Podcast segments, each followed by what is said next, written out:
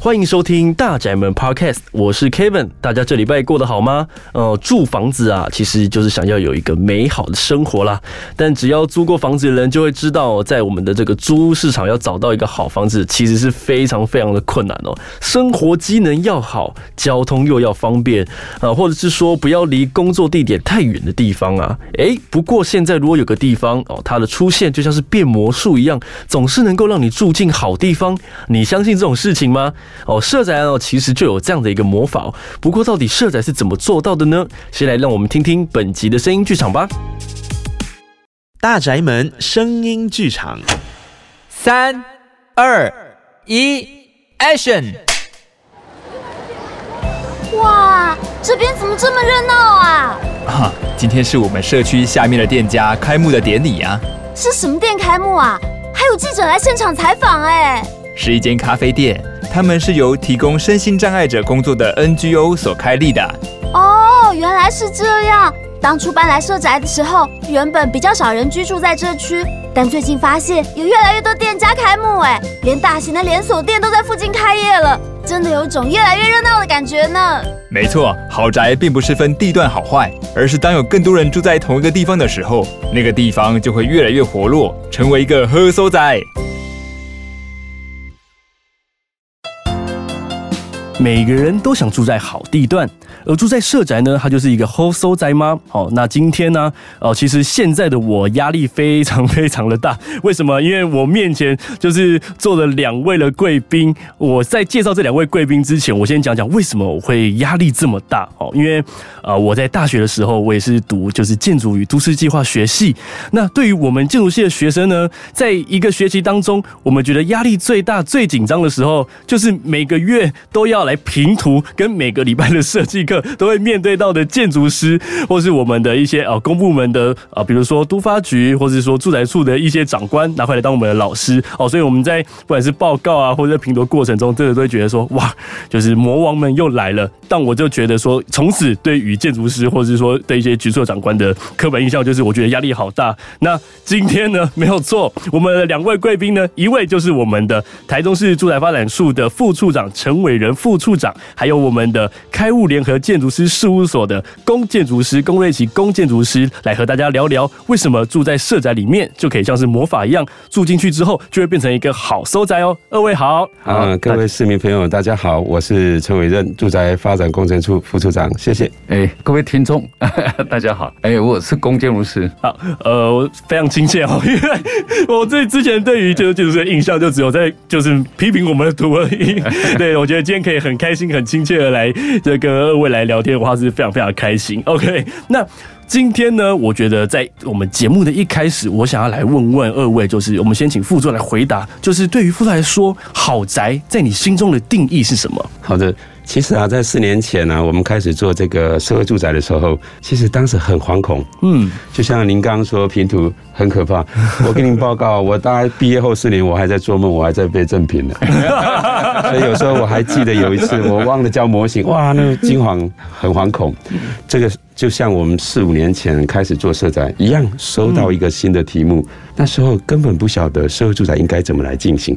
我想龚建筑师在一开始设做到这个社会住宅的时候，我们也经过好多的讨论嘛，哈。嗯嗯。好，那时候就会提起一个共好计划，是啊，这个计划就好社服、好住处。好宅居以及好会秀四个面向来讨论这个社会住宅。经过五年之后啊，其实我们发展多更多的想法，更多的想象，让我们更知道如何去把住民朋友给照顾好。那提供一个比较适切而且可以负担得起的居住单元，让大家住得好，而且服务得好。这就是我们目前想要做的共好社会住宅。哦，所以其实像副座，我觉得我们就是把焦点是放在以人为出发点，到底我们的民众需要哪些东西，然后我们想要体验的是什么，想要拥有的、享受的环境是什么？那在住宅处这边就会以这样子的为一个基础来去设计我们的每一座的社宅。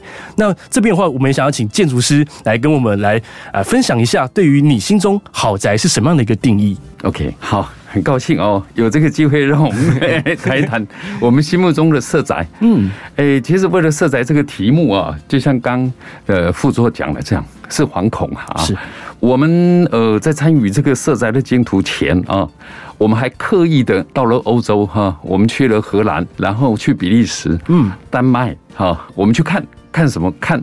北欧的社宅，嗯嗯嗯，那那时候参观了几座社宅之后，回来的感想说，哎呦，他们真的幸福，就是当地的住民啊，住在社宅里面呢，真的是幸福。那回来之后呢，我们第一次呢参与了台中市啊住宅处的住宅的这个竞图。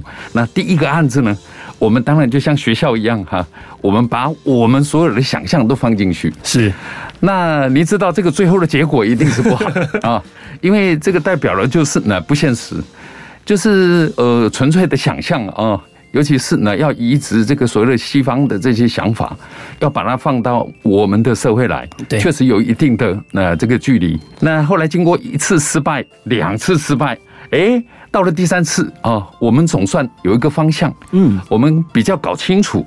就是呢，在台湾呢，我们也要进行这个住宅啊，尤其社宅的一个这个作业啊，或者是呢，它的哪一个设计啊，应该呢要注重哪一些东西？嗯嗯嗯。那我自己对社宅的一个看法是这样，因为我觉得社宅它基本上是一个所谓的我们的公共资产，对，就是它是属于我们社会大众，属于我们所有的市民朋友共有的一个资产，是。那所以我在做这个设计的时候啊，除了住在这儿的一些住民，我们必须要为那周围的邻里，嗯，还有为这个地方的呃这些市民同胞，甚至为这个城市，都要有几个层次的一个那应对，嗯。那所以我们在做这个社宅的时候，一直没有去忘记，就是呢，我们要面向这几个界面是。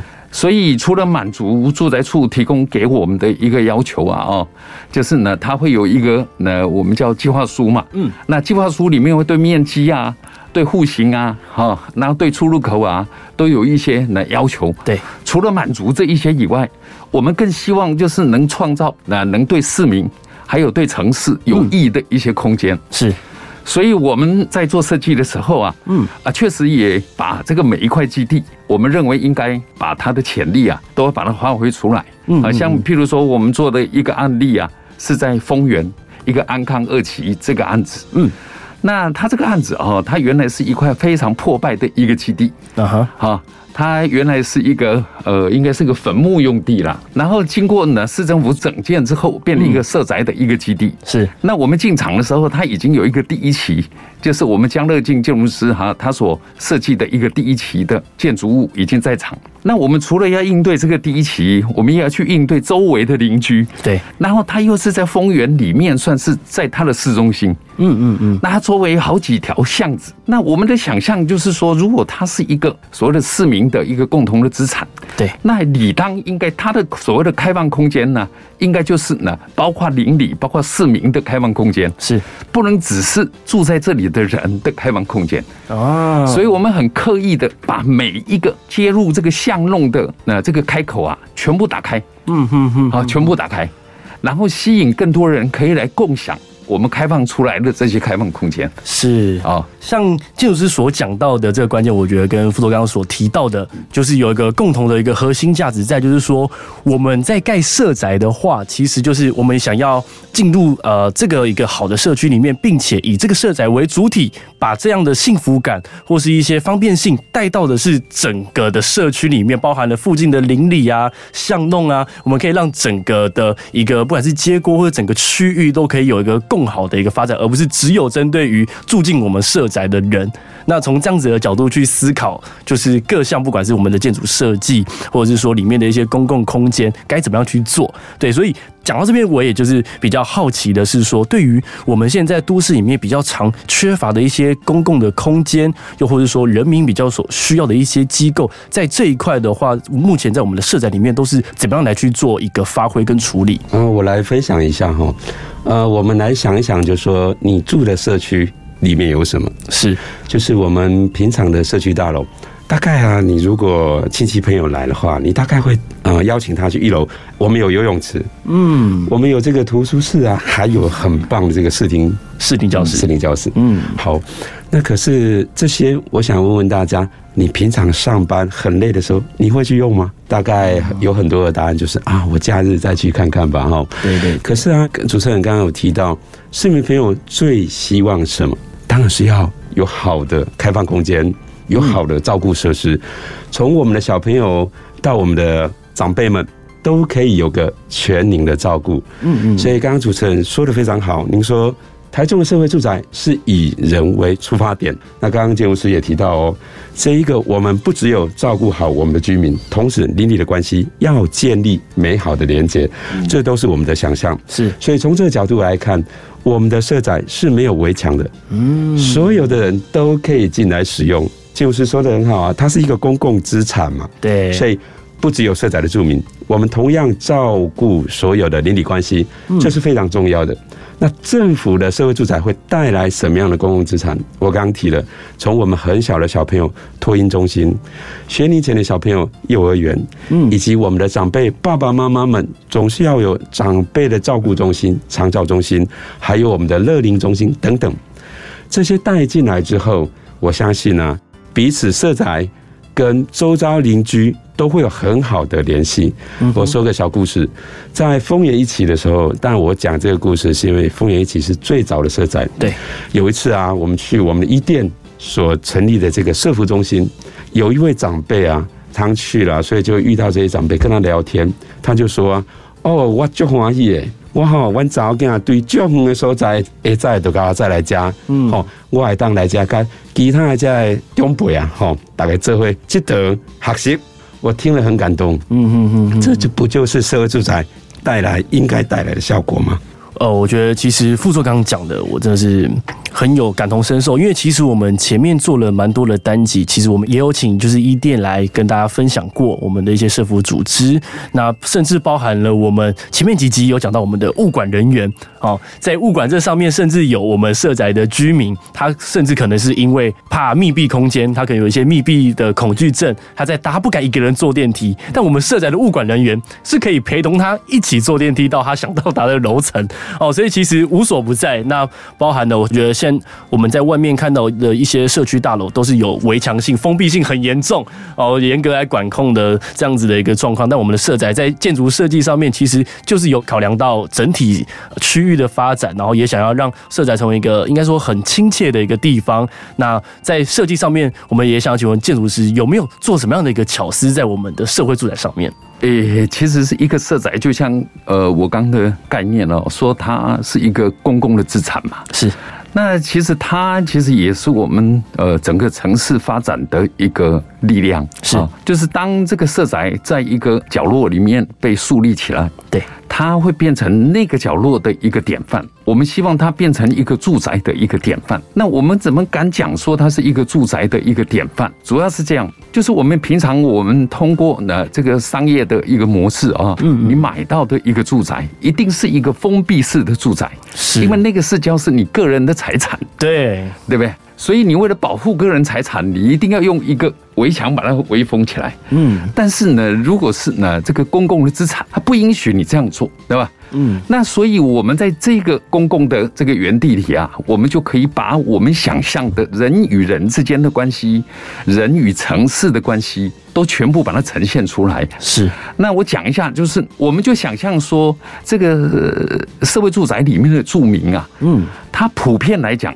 要么就是呢单身啊，要么就是经济弱势啊，要么就是呢缺乏照顾的一些人群啊。那这些人是特别需要我们社会通过这个社会住宅去协助他们。对。在这个呢人生的过程里面站立起来。那在这个过程里面呢，其实除了政府的协助，更重要的是他们彼此的协助。嗯嗯嗯。所以彼此关系的一个连结啊，我们认为它是一件很重要的事情。对。那我们通过什么样的空间，通过什么样的方法？可以让这些人连接在一起。那有一部分的议题呢，不是住宅处的问题，变成是我们建筑师、我们空间处理的一个问题。嗯，所以我们创造了很多，譬如说共享的空间。啊，这个共享的空间，它可能是个角落。嗯，它可能是一个三乘三的一个三平的一个 space 啊。那在这个空间里头，我们要允许住在这儿的住民啊。他可以不期而遇啊，它也可以有计划的在这儿举办各式各样的一个活动，嗯，好。那除了这个以外，我们也创造了像我常在讲说那个叫做共识的厨房，嗯，其实就是一个共享的厨房。对，我们在共享厨房里面，我们期待通过厨房的这个催煮的过程啊，去联系到各家各户。嗯，我们以前呐，这个在学校的时候曾经办过很多的活动，一起办火锅啊，或者是呢一起烤肉啊，对。都联系了彼此啊！啊，那我们认为就是，哎，通过这个厨房，我们或许通过这个食物的香味。嗯，可以吸引大家共同参与，然后可以呢催煮出来我们彼此的一个感情，是是是，对不对？嗯哼，那他彼此呢，在他的人生路上就会有一个互相的连接，互相的一个协助。那这个也是我们在空间的一个处理上啊，我们认为可以去支持或者是协助我们这些著名的一个地方。嗯，像呃，我在前面几集我有用一个形容来去形容我们的社宅跟一些像我们的种子成员，我觉得说，呃。像我们的社宅种子就好像是一个大学的系学会一样，那我们就是等于是我们住在社宅里面，是从呃各地各方一起过来，那有聚集不同的人，我们可能就是像是大学里面的同学或是不同系的人，那可能我们种子像是学生会或者系学会，那有这样子来主动发起一些活动，来凝聚我们社区的一些情感，那拥有了这样的一个公共的空间，那就是对应到，因为我们呃社宅里面除了一般户以外，那还有保留了一些特殊的关怀户来呃照顾这些。比较需要、更需要帮助的这一群人，那其实我觉得人，尤其像我自己啊，我可以想象到啊，如果有一天我老了，那其实人老了，我对于我来说，我可能最需要就是陪伴啊。即使我现在可能很喜欢做菜，那我自己做菜，我自己吃，就是没有一个人可以跟我分享说，即使他说我菜不好吃好了，对，我就是需要有一个人可以跟我有个互动。那等到我老了之后呢，有没有这样子的一个方法，或是这样的空间，可以让我继续去做这样会让我喜欢的事情？那其实我觉得，呃我们在社宅里面的这样子的一个，比如说共享厨房的空间，就是一个很不错，可以让大家一起彼此准备一道自己的拿手菜。那我们一起聚集在这个地方，然后等于是我们休息可以在家里休息。那我们想要来就是一些情感上的交流的话，可以到这样子的一个空间，那凝聚大家一起在这个地方。那其实我觉得这样也带出就是呃，我们社宅其实是一个非常非常幸福的一个居住的所在。因为我觉得在早期啦，这个在像我们在宣达跟传导一些我们社宅的一些住宅的意义之前，我们可能很多的民众对于社会住宅就会觉得说啊，一定是住了很多可能大家比较很特殊的一群人呐，会不会因为这个社宅进入到我们社区之后，导致于我们的房价会跌落啊，或者说我们的出路会变得更复杂？所以这边的话，我就想要来问问我们的副座，就是说目前我们已经建设好的这些社宅里面，那加上我们这些的公共空间，还有一些公共的设施，有没有成功的来去带动我们附近的发展？好，谢谢。这个我想这个问题一定是想必是这样的哈。嗯，你想哦，您一个地方会把这样的人气跟这个所谓地段好不好，当然要有人口进驻，它才会逐步发展成是一个好的地段。对，哦，那社长其实就专担任这样的先锋的角色。比方说，我们在看丰原一期，刚刚这一个金融师有提到，丰原一期可能一开始的时候并不是一个比较好的一个地段。可是，当我们两百户进驻之后啊，我们发现呢、啊，这周遭的这些相关的这些商业设施，哎，它就带动起来了。嗯嗯，你想，一户我们用三个人来看，两百户啊，就是六百个人进驻。哎，嗯，那我也分享一下，当时那这个里长可能对这个社长还不是很了解，所以当时我们做了很多沟通。可是，在第二期，也就龚建筑师设计了这个丰原二期的时候，哇，这些里长非常的欢迎，还希望我们多多。赶快把它新建完成，所以这些长期以来被一些呃，我们可能我们宣导不够，然后所以朋友可能会有一些不同的看法跟误解。那其实我要想，就是说，除了人群带来之外，我刚刚也分享，有很多的公共设施，全龄的公共设施都会带来，所以它其实代表的是这个地方有更好的发展的机会。而且您看，整个社宅那么大的地方，我们底层全开放，嗯，那所以它。变成是一个都市的开放空间，都市的公园。所以原本这样一个不被利用的地方，它带来的人群、带来的商业、带来的公共设施，甚至带来的公园，当然它就会促使这个地方有更好的发展。是。那到这边的话，我也有一个问题想要再请教一下二位哈，就是说，呃，我们当然是以。社宅是希望可以等于像抛砖引玉，然后我们在这样子一个地点，那提供给周遭的人有更多利用的空间。那我们也是做成一个开放式的一个空间的话，比如说有些可能住户或是居民，我住在社宅里面，但我很在意的是我们社宅的安全，因为毕竟我们如果是比较常，呃，可能会有很多人会进入到我们的社宅里面，或是利用到我们社宅里面空间的话，我们在安全这一块可以怎么样来去做一个把关呢？我想哈，这个大概所有的居民朋友都会问这个问题。嗯，但越开放是不是代表着越不安全？您看一下哈，如果我们把那个地方封闭的非常死死的，但没有人流通，哇，你想它是安全还是不安全的？当有很多人在一个广场里面活动，你会担心什么吗？OK，好。另外啊，在整个的这个安全系统上，不用担心，我们每一个住户都会有一张。专属的这个通行卡，是，所以我们也跟一般的大楼一样，有物业管理公司进驻，所以我们这一卡从你从大门坐电梯一直到你家，都必须有这一张的通行证，你才可以回到你的住处。所以您看安全吗？对我来说，越开放的地方。越是安全，对，因为有更多人跟你共同生活在一起啊。嗯，对对对。而且我刚呃，我们副座有提到，我们从进大门到搭电梯到我们进到我们房屋里面，只需要一张卡。哦，就可以畅通无比，我不需要再啊一串钥匙里面有分什么楼下大门啊、刷电梯的啊，还有就是进屋子里面的。我觉得就是连社宅到现在都已经进步到呃人性化、科技化的 这样子的一个，我觉得是很棒的一件事情。像我现在住在外面的新大楼，它到现在也都还是，比如呃。大门跟电梯是分开的，然后我住家又是另外一个，虽然都是感应式的啦，但它就是会分成两，可能会分两个磁扣。那我甚至听说，就是有一些比较可能在更复杂，他们连比如说地下室要丢垃圾的地方，又是又个不一样的一个磁扣。对，其实我觉得在整个生活便利性这块，我们的社宅好像也是来去位于现在的一个人呃，我们生活的习惯去做一个不同的调试跟改变。那这边的话，我也想要在再问一下我们的建筑师哦，对于我们现在社宅里面哦，已经新建完的这些社宅里面的空间规划上面，我们刚刚其实有提到有除了有呃一些共享的空间以外啊，那还有没有什么，比如说是为了我们周遭的里民或者说周遭的居民所设计的一些小巧思？嗯。好，因为刚您呃提到那个房价啊，附近房价跌落这个事情啊，我觉得对这个议题我也很有兴趣了啊。嗯，我想说也回应一下这个事，就是所有的呃社宅基地周遭的这些里民啊，一开始都是担心这个问题。对啊，那在台北也是这样，在我们台中也是这样，都会碰到同样的阻力了啊。嗯。那实际上哦，我们从真正的住宅的一个建设啊，嗯，我们下去看，我们这些所谓的社宅，我们被要求，它一定是绿建筑。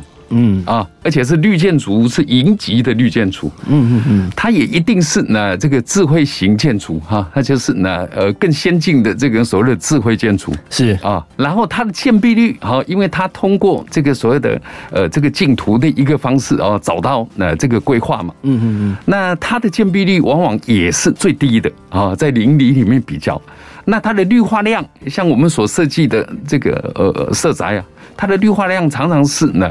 我们的一般这个技术规则的要求的 double 以上，嗯，好，就是绿化量更大。它所提供的那这些公共设施的要求，一定是呢呃无障碍，一定是呢全龄的设计，或者是通用的设计。对，那这些要求，其实在一般的那民间的住宅案，好像我自己本人也设计了很多这个民间的住宅哦，其实都没有要求。嗯。哦，所以我要讲的是说，其实我们的那社宅的建设，它其实是比周遭的这个邻里的住宅，它可能更先进，嗯，那代表的更好。嗯，所以我们才敢大方的讲说，我们是个豪宅啊，是。是真正的豪宅，是。那是讲的再更现实，就是呢，我们这几个房型啊，嗯，你如果是以我们现在的标准房型去看，如果回到一般的这个销售的现场，嗯，你就会发现这个都是超豪宅，是。像譬如说以两房来计啊，我们两房大约室内平数就已经来到十八平，嗯嗯嗯，那一般外面呢？这个室内面积有十八平，如果再含阳台，大概已经到了二十一平啊。那二十一平，你反推就是它它的售平已经来到三十甚至三十一。那你在一般市场上你是找不到三十平、三十一平的这种两房的产品，嗯，你根本没有，嗯嗯，所以这代表的就是社会住宅，它提供的是比一般市面上的一个房型啊，嗯，更优质的享受，是。啊，它有一个更好的那空间品质，是，而且不只是室内哦，好，它包括刚我提到这个室外的空间哦，也是一样。就是它有更低的建蔽率，啊，然后更多的绿化，然后它同时又是哪一个无障碍的环境啊，所以它提供了更优质的这个空间的品质，嗯，哦，那所以我们就在这样的机会里面，我们就去提供了很多好，我们认为可以对大家有益的啦，不只是对这个社区的居民有意义，也要对社区以外的这些啊市民们都有益的空间。所以，像譬如说，在安康二期啊，我们在底层，就像刚副座讲，我们是全面开放嘛，是。所有的人都可以到达我们这个地方，它俨然变成一个大家共同所拥有的一个公园。是，那我们在这个公园里面呢，又设置了很多的，包括可以开会啊，或者是呢可以呃领赏音乐的这种广场，嗯，然后呢也有一些商店，是，然后有更多有趣的这个咖啡厅啊等等。我们都设计了很多哈类似这样场景的空间，嗯嗯啊，在这个社宅里面，嗯，那等到这个社宅完工之后，我想当人进驻了，这个活动点燃了。是，它一定是一个非常吸引人的一个地方。没错，没错，没错。哦，我相信听到这边，其实我们副座也是非常的认同。那对于说我们在这样子的规划上面，呃，住宅处这边是不是也有什么不一样的想法？然后想跟大家来说明的呢？刚刚建筑师把这个分析的非常专业，我也上了一课，非常感谢哈。那每一个基地都是这样，每一个基地都有自己的特色，每一个地方都有它的文化。也都有当地的产业，是，所以我们在每个案子在设定的时候都会完全不一样哦。嗯，打一些比方哦，比方说在三明段，你想三明段最缺什么？当然现在三井奥莱进去，它有很多的这些人口进去了，嗯啊，就业人口进去，当然也需要单身的房哈。不过当时我们在想。梧栖这个地方啊，这个老年人口其实蛮多的，他需要照顾，所以当时就把这个定位是高龄者的天堂。嗯，所以我们引进非常多的这个社福照顾。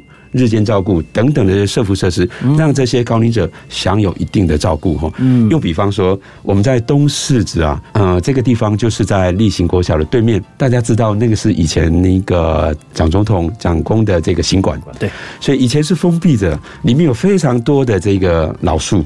完全封闭哦。那因为以前是讲公的新冠嘛，现在我们到了，我们把它打开，我们把这个五棵老树啊，完全完全保留下来。我跟各位朋友报告啊，如果这是一般民间来开发，这里会盖三百户哎。你知道我们只盖几百户吗？我们只盖一百，我们只盖三分之一。我们把这些老树完全留下来做什么？做生态公园。未来所有的在周遭的这些居民，包括我们台中市所有好朋友，都可以来这边看看。这一个当时留下来这些老树的这些景况跟美景哦，又比方在大理二哇，非常非常远的，在你底下看竹子坑呢哈，竹子坑，那那个地方它是产什么？产水果，嗯，产很多的农产品。OK，我们怎么办？我们把这个地方划设了一百坪。的这个农地哦，实际上的农地以前在台中很流行，叫做那呃都市农园。我们把它再现一百平的那个下地的这个都市农园。嗯，OK，好，那我们要为什么要做这个？我们有想到就是说，这些我们的著名朋友们有很多是妇女，那她会带着这个小孩啊，那她在家怎么办？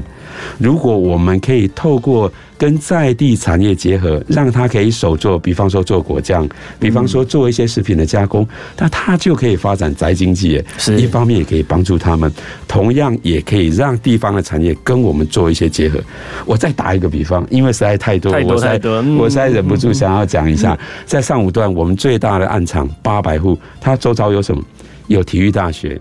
台中科技大学，还有这全国性的一中，那这些学子们在这个地方，他一定有租屋需求啊。是，那我们想怎么办？就像各位那主持人跟龚建老师，我们都是念建筑的，嗯，我们在这里弄了一个六百六十平的设计中心，怎么样？把所有在这青年学子最需要的地方。我们把它结合起来，看到他们需要，由社宅共同来一起成就，所以每一个地方都有我们的特色。我们也希望把在地的产业文化跟需求一起结合起来，共同发展一个更美好、更理想的社会住宅。是，我觉得非常非常的精彩。那我当然就想要再继续追问我们的副座下去。我们目前有没有正在新建中的社宅？它其实也有藏着这样子的巧思在里面，你是不是拥有一些主题性，也是为了呃配我们的地区的发展而去新建的一些特色呢？当然有啊，我要再讲。刚刚龚建荣是非常专业的跟我们分析了一二三方形，可是我要跟各位市民朋友们分享共居。想一想哦，我们在大学的时候，你会一个人住吗？多无聊啊！嗯，所以我们会找我们的学长学弟。那偶尔是学妹了哈 好，那我们会租一栋的这个透天，大家分房而住，大家彼此感图哎吼，大家彼此在一起分享生活的点滴，偶尔打打麻将嘛哈，生活多么惬意，多么开心啊！所以共居的文化是我们目前想要在推广的，是有没有？当然有，我们现在正推出了北屯段社会住宅，就引领了全国第一个。共居的房型，嗯嗯，我们用五个单元，也没有让大家更这个负担哦。一般我们一方形是八平嘛，哈，是，我们把它缩短。IKEA 调查过，你什么事情最想跟人家分享？什么事情最希望自己一个人来？比方说洗澡啊、睡觉啊，嗯嗯嗯，呃，偶尔阳台晾自己的私人衣物啊，这个当然不想跟人家分享嘛，对，对不对？可是你什么更想跟人家分享？一起吃饭嘛。一起聊聊心事嘛，一起跟这些长辈们一起共同去煮一锅汤，一起共餐嘛。OK，我们就这样，我们把原本八平缩成六平，六平是私人空间，然后把两平，你看五个单元住在一起，二乘五就十平，所以你有个十平的客厅，哎，这就是我们推的。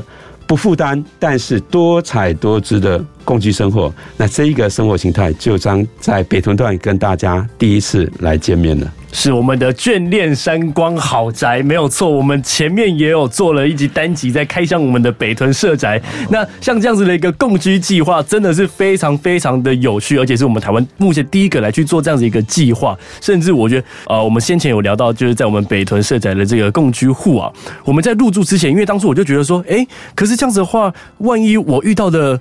跟我一起共居生活的这些人，可能是跟我比较痛不和，然后没办法对平的这些室友怎么办呢？哎，后面就有个解答。我们在进入我们这个共居户之前，其实还会。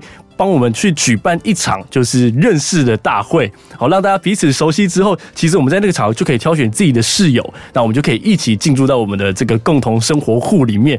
那我在做私人事情，不管是洗澡，我最讨厌就是跟人家抢厕所哦，再也不用跟人家抢厕所，再也不用等大家就是那个呃上大号完之后还要等那个味道飘掉，我才有办法进去。我有自己的一个私人空间。不用抢厕所，但又有公共的空间，可以跟大家一起聊天、分享、吃个饭、玩个桌游、聊聊心事。那这样子的生活，好像就让我的人生更添满了不同的色彩。那甚至我们也聊过，哎，一些单身的男生哦，搞不好你在这里还可以找到你未来的另外一半，对不对？我觉得这个是呃很棒很棒，而且我觉得自己身为就是市民的话，我会希望政府未来可以多多的可以来去推动我们这样子的一个共居的计划。